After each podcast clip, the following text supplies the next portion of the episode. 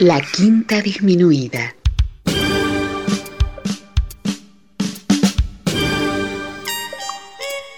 Jazz desde la ciudad más cercana al cielo.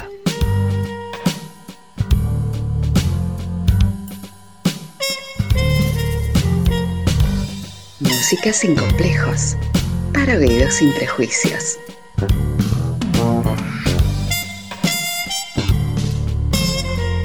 Una producción de Nicolás Peña.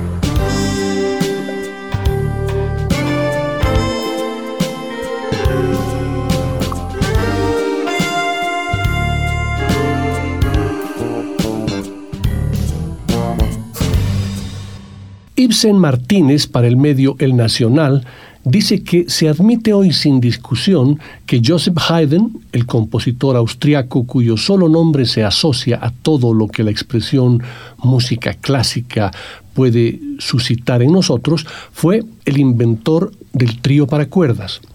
Esa básica formación, violín, viola y violonchelo, emblema viviente del más íntimo disfrute de la música, exige del autor una inventiva melódica y unos saberes compositivos que le permitan construir un universo sonoro con la mínima dotación instrumental.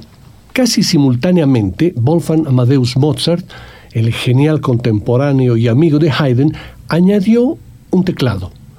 Había inventado el cuarteto el modelo que da forma a toda la música de cámara hasta la actualidad.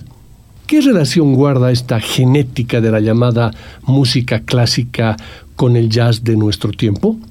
Mucho, muchísimo más de lo que pueda pensarse. Para la mayoría de las personas, aún los más desprevenidos y menos aficionados a la música, la palabra jazz se asocia automáticamente a una forma expresiva ejecutada con una percusión trepidante, música sincopada, instrumentos de metal, una frenética improvisación melódica y en ocasiones canto y contracanto humanos. En fin, a una atmósfera en la que predomina lo dionisiaco y lo contemporáneo afroamericano. Sin embargo, a mediados del siglo pasado surgió en Estados Unidos un músico de jazz que encarnó la síntesis entre la música que, por agilizar la conversación, solemos llamar clásica y la vanguardia del jazz. Se llamaba Bill Evans y había inventado, sin quererlo, el trío de jazz moderno, piano, contrabajo y batería, en una nueva síntesis más refinada, más equilibrada y compenetrada en el conjunto de la ejecución, en donde el protagonismo instrumental es el mismo en cada uno de los tres componentes. Pero si bien a nadie le queda la duda de la supremacía absoluta de Bill Evans en lo referido al trío de jazz, el poeta del piano, como se lo conocía, también incursionó en su paleta musical otro tipo de formaciones y ensambles, ya sea como líder o como acompañante. Justamente alrededor de esa temática girará nuestro programa de hoy, que lo podemos bautizar como Bill en todos los colores. Bienvenidos a la quinta disminuida.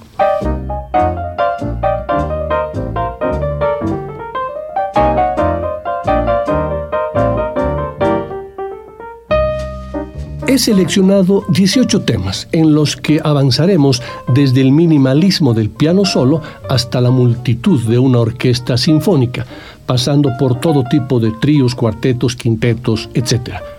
Empecemos con este día lluvioso.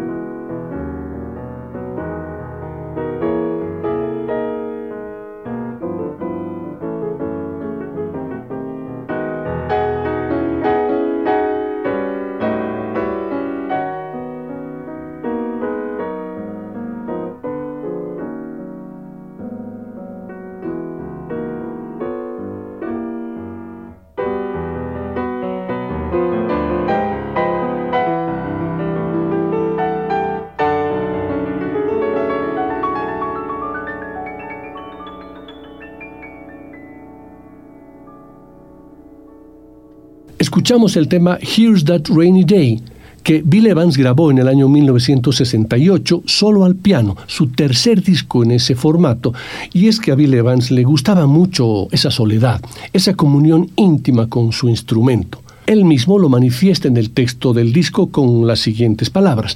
Tal vez mis momentos de mayor placer los haya logrado gracias a esa capacidad que tiene el piano de ser un medio de expresión musical en sí mismo. Si echo la vista atrás, diría que todas las horas que he pasado en solitario, sin más compañía que la de la música, han servido para encauzar mi energía vital. Y justamente ha sido en esos momentos, al tocar en solitario, en los que he logrado fundirme con el instrumento.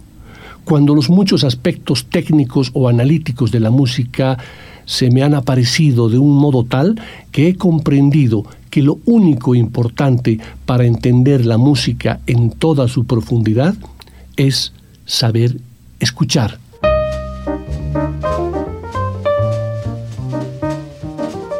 Una conversación se establece entre dos o más personas que hablan un mismo lenguaje, entre posiciones que buscan expresar sus emociones y comprender las otras posiciones.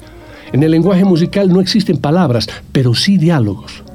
De esa manera, la unión entre Bill Evans y Jim Hall creó narrativas y discursos novedosos, inventó diálogos e interacciones que todavía no se habían hecho en el jazz, allá por los años 60.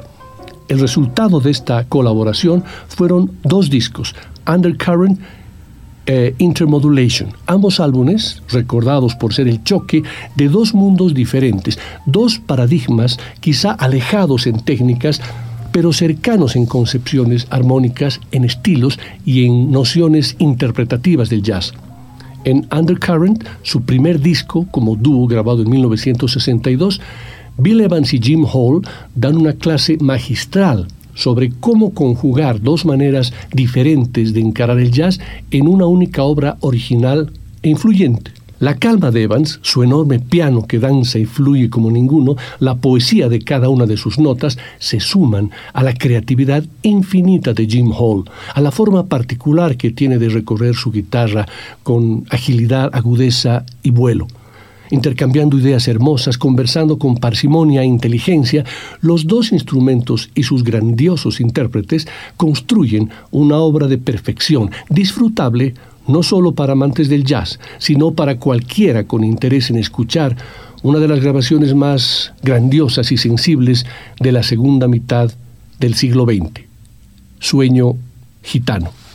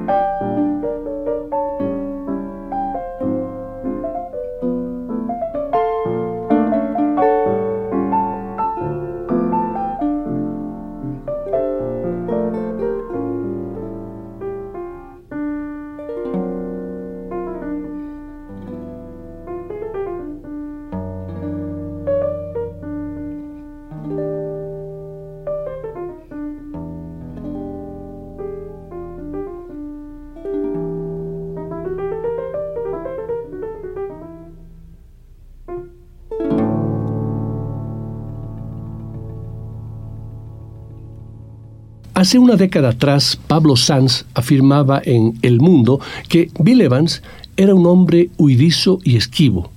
Por eso se refugió en el único sitio donde podía estar solo con sus propias tormentas, en los huecos de una melodía imposible.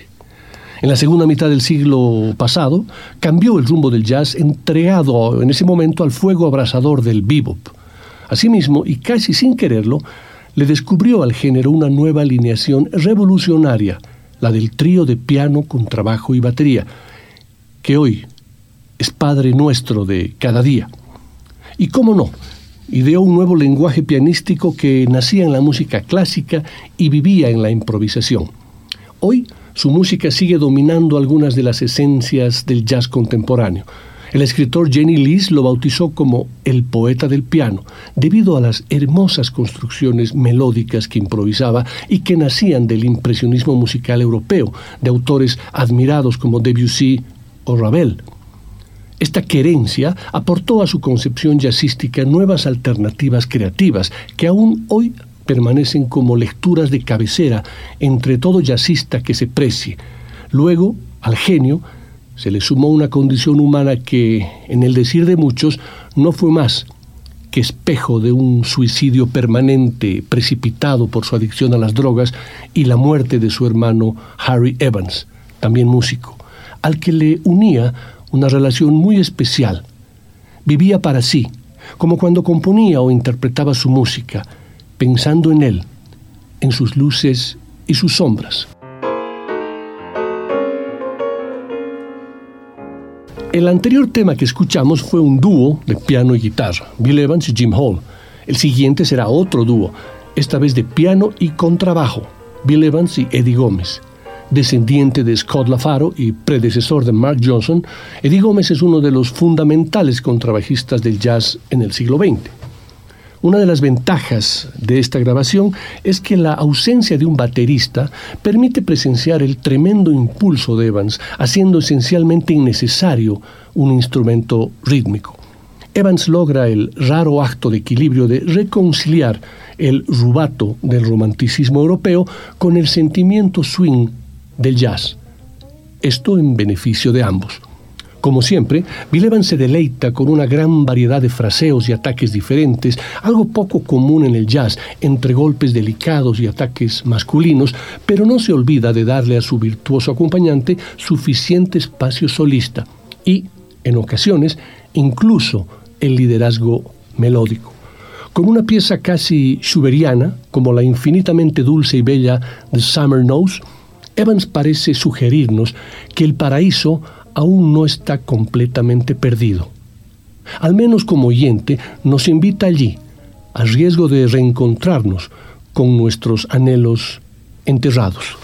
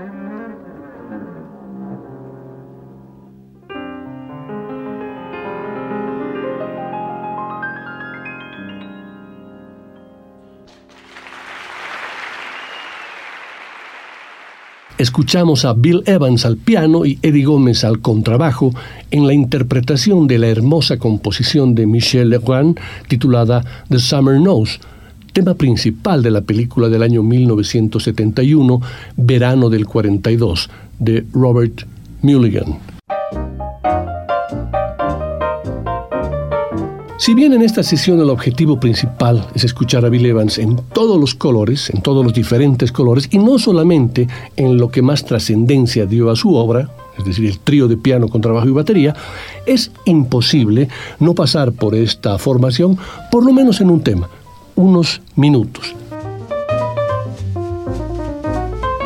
La obsesión de Bill Evans por la gramática del jazz y por aplicar estos conocimientos le impedían ser un pianista sentimental, optar por una solución de conveniencia o decantarse por la música ligera. Si quieres que el resultado sea realmente extraordinario, hay que mezclar disciplina y libertad con mucho cuidado y hacerlo creativamente. Creo que toda la música es romántica, pero me molesta que ese romanticismo haga que la música suene sensiblera. Sin embargo, quien sabe combinar romanticismo y una cierta disciplina, alcanza una belleza insuperable. Y creo que mi trío de principios de los 60, junto a Scott LaFaro y Paul Motion, estaba a punto de alcanzar esa combinación, decía Bill Evans años después de, su, de la formación de su trío. Parte de la originalidad está en el toque de Evans, desde ya, en esa libertad armónica y esa incalculable densidad de información capaces, sin embargo, de ceñirse a un ambiguo medio tono, donde parece no haber sobresaltos, pero donde el trío de Evans marca un punto de inflexión. Es en el papel de los otros instrumentos, en la manera en que el contrabajo y batería se relevan mutuamente y juegan con el piano a tomar alternativamente la voz solista, como en este hermoso amor.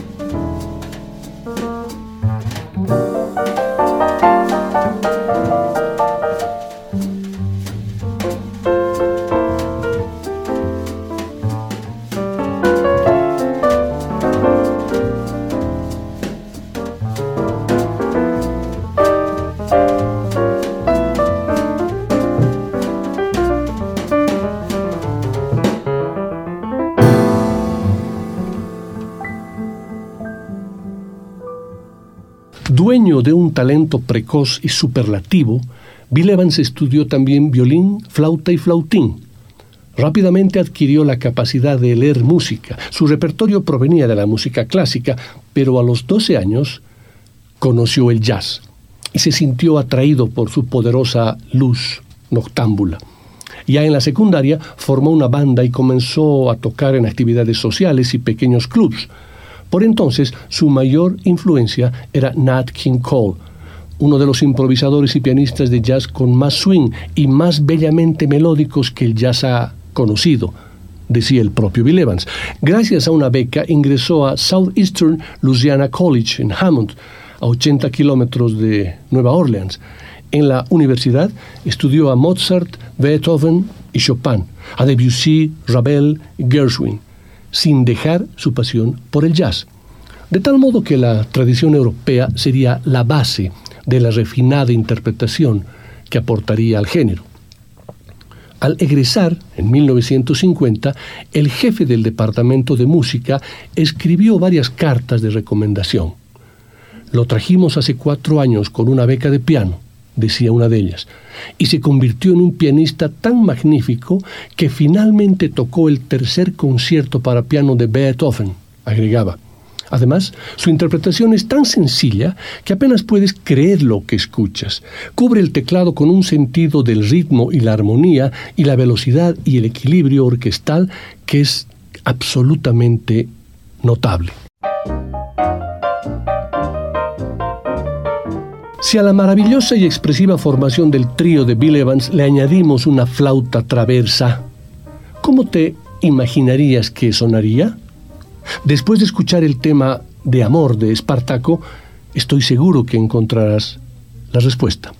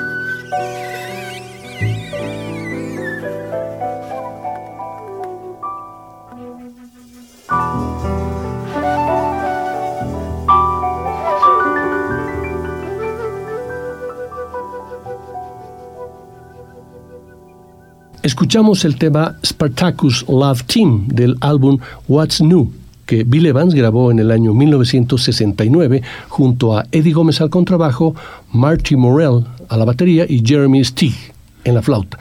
Una delicadeza del clásico trío de piano con la mágica, sedosa y traviesa sonoridad de la flauta. Parecía un profesor de Harvard en una esquina de Harlem, pero aún con su aspecto retraído y su expresión de estudiante aplicado, sus gafas y su piel blanca, Bill Evans llamaba la atención en la escena neoyorquina a mediados de los años 50. Tal vez el primero que reconoció su genio fue Miles Davis. En 1958 el trompetista lo integró a su banda, entonces formada por auténticos colosos del jazz de John Coltrane a Paul Chambers y en lugar de adaptarse al estilo vehemente y acelerado del elenco, sería la banda la que se acomodaría al estilo elegante y sutil del joven pianista. De allí nació una de las obras maestras del género, Kind of Blue. Planeé ese álbum alrededor del piano de Bill Evans, diría Miles Davis. Para entonces, Bill Evans era un pianista excepcional en proceso de madurez el músico de formación clásica ya había grabado New Jazz Conceptions en 1956, cuyo título anuncia la sofisticada revolución que introdujo en el mundo del jazz. Desde Miles Davis a Herbie Hancock, Chick Corea y Michel Petrucciani, su estilo dejó una huella de admiración que se extiende aún hoy, a más de 40 años de su muerte, ocurrida un 15 de septiembre de 1980 cuando Evans había cumplido 51 años.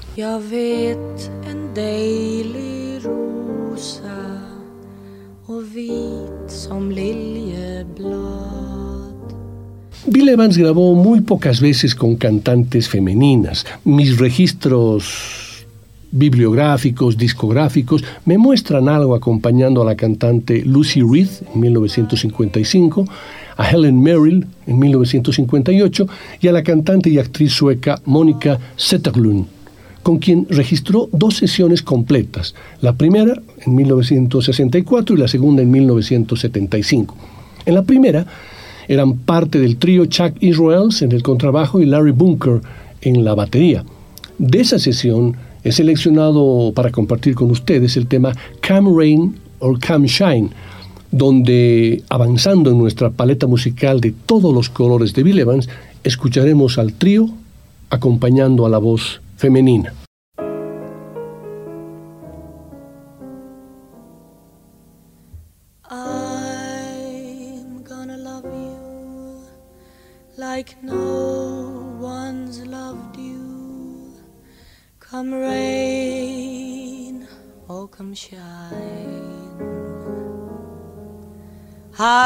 As the mountain, deep as the river. Come rain or come shine. I guess when you met me it was just one of those things. But don't ever bet me, cause I'm gonna be true if you let me. You're gonna love me like no one's loved me, come rain or come shine. Happy together unhappy together. Oh, won't that be fine? Days may be cloudy or sunny. We're in or we're out of the money. But I'm with you always. I'm with you, rain or shine.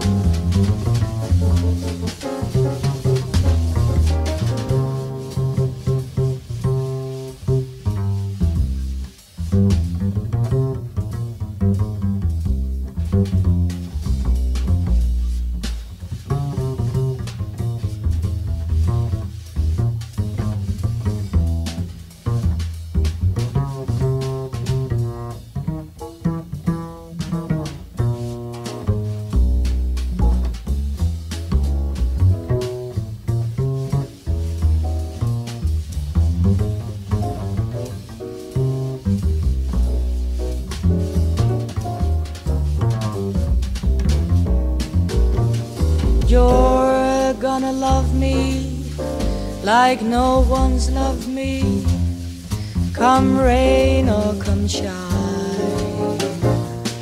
Happy together, unhappy together, oh, won't that be fine? Days may be cloudy or sunny, we're in or we're out of the money but I'm with you always. I'm with you, rain or shine. Shine. Gonna love you, rain or shine. Y ahora, el poeta del piano, Bill Evans, acompañando a la voz masculina, al último gran crooner que murió el 21 de julio de 2023, Tony Bennett.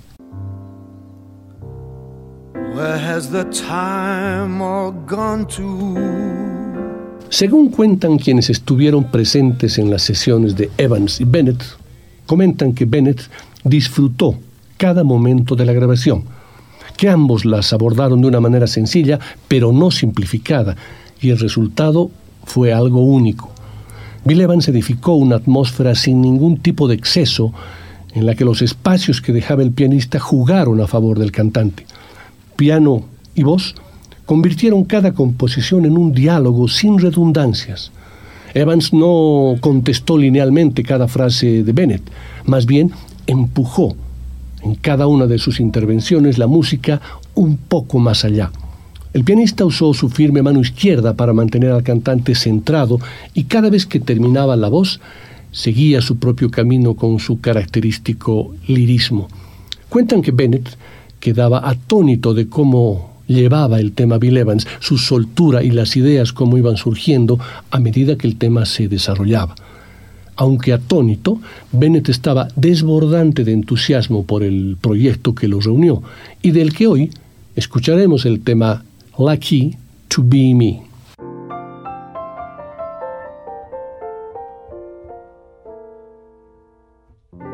I used to think it might be fun to be anyone else but me. I thought that it would be a pleasant surprise to wake up as a couple of other guys. But now that I've found you, I've changed my point of view. And now I wouldn't give a dime to be anyone else but me. Oh, what a day! Fortune smiled and came my way, bringing love I never thought I'd see. I'm so lucky to be me. What a night!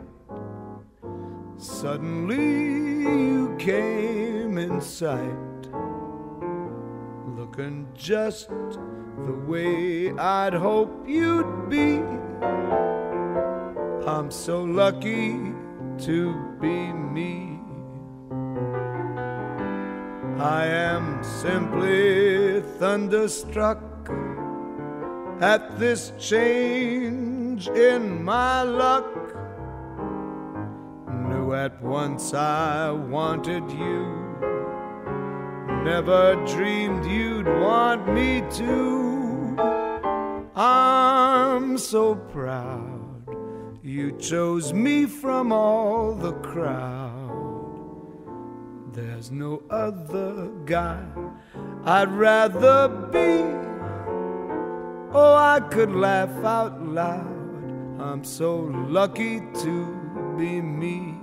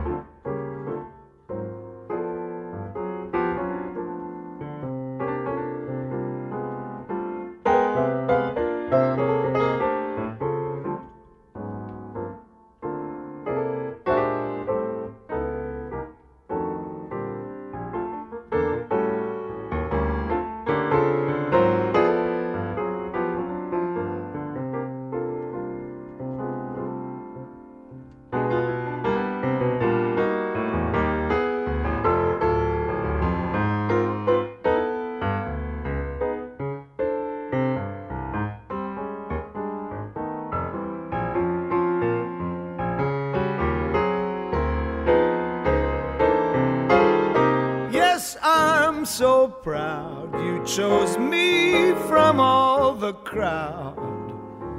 There's no other guy I'd rather be. Oh, I could laugh out loud. I'm so lucky to be me.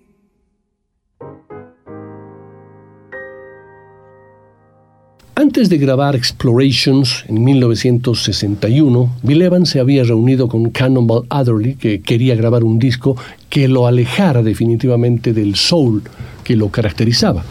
Aunque el disco que une a ambos está, estaba a nombre de Otherly, el concepto musical gira en torno a Bill Evans. Sin embargo, fue Cannonball quien tuvo la idea de llamar a Percy Heath y Connie Kay del Modern Jazz Quartet y a Bill Evans, pues quería darle un aire más cool a ese disco. Los músicos de aquella efímera banda procedían de tres grupos muy solicitados, Adderley y su quinteto, Evans y su trío y el Modern Jazz Quartet. El resultado fue el maravilloso disco Know What I Mean, en el que la consistencia y precisión de la base rítmica ejerce de cuadrilátero en el que el combate se convierte en suma de titanes dispuestos a soplar o tocar sus mejores notas. Tan aguda y virtuosa en la balada como en el swing, la promiscuidad melódica de Cannonball Adderley no tiene más límites que los de su técnica mínimos para alguien que conoce el saxo alto en profundidad como él. Decir que en Know What I Mean se encuentran algunos de los mejores solos de su carrera, en la que los hay magníficos por doquier, es señalar la grandeza del disco. Añadir que la elegancia y la armonía de Bill Evans, siempre innegociables, nada envidian aquí a las que su teclado expresa en Kind of Blue o Undercurrent es apuntalarla para confirmar su maestría. Los ocho temas del álbum resuman blues y genio, pero portan además el entusiasmo de dos artistas que se sienten a gusto trabajando juntos. Las improvisaciones de uno alimentan las del otro con un cariño difícil de glosar o cuantificar, aunque a todas luces presente.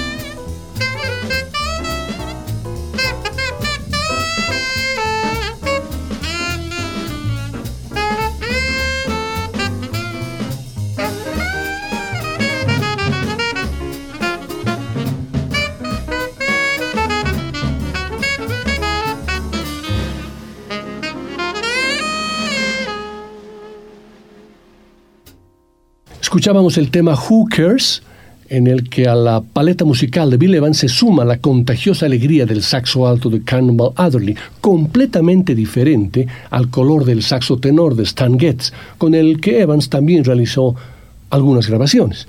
La única reunión en el estudio entre Stan Getz y Bill Evans tuvo lugar durante dos días en 1964, con el sutilmente agresivo baterista Elvin Jones Richard Davis y Ron Carter en el contrabajo. El disco resultante de aquella unión de dos músicos de fortunas tan dispares se tituló Stan Getz and Bill Evans, nada más.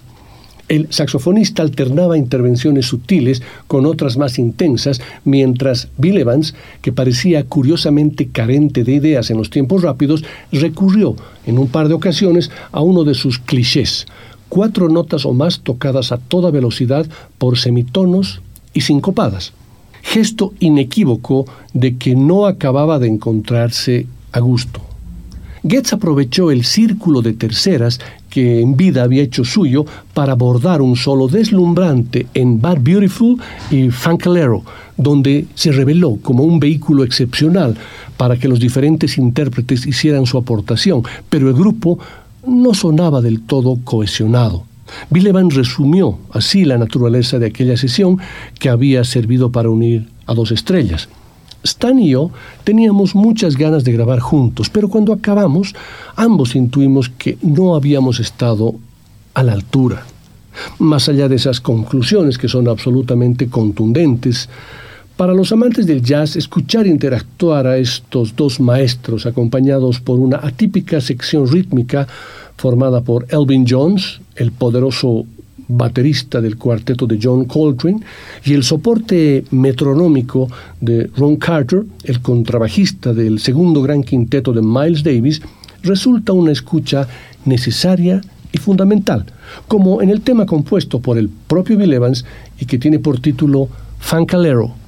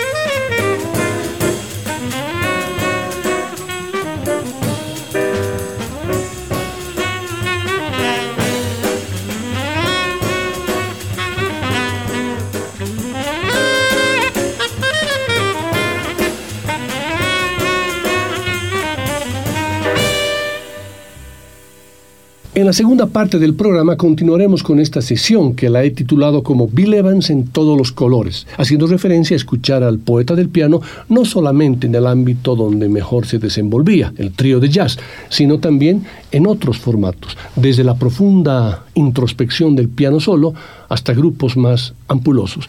Después del corte continuaremos este viaje. No se vayan.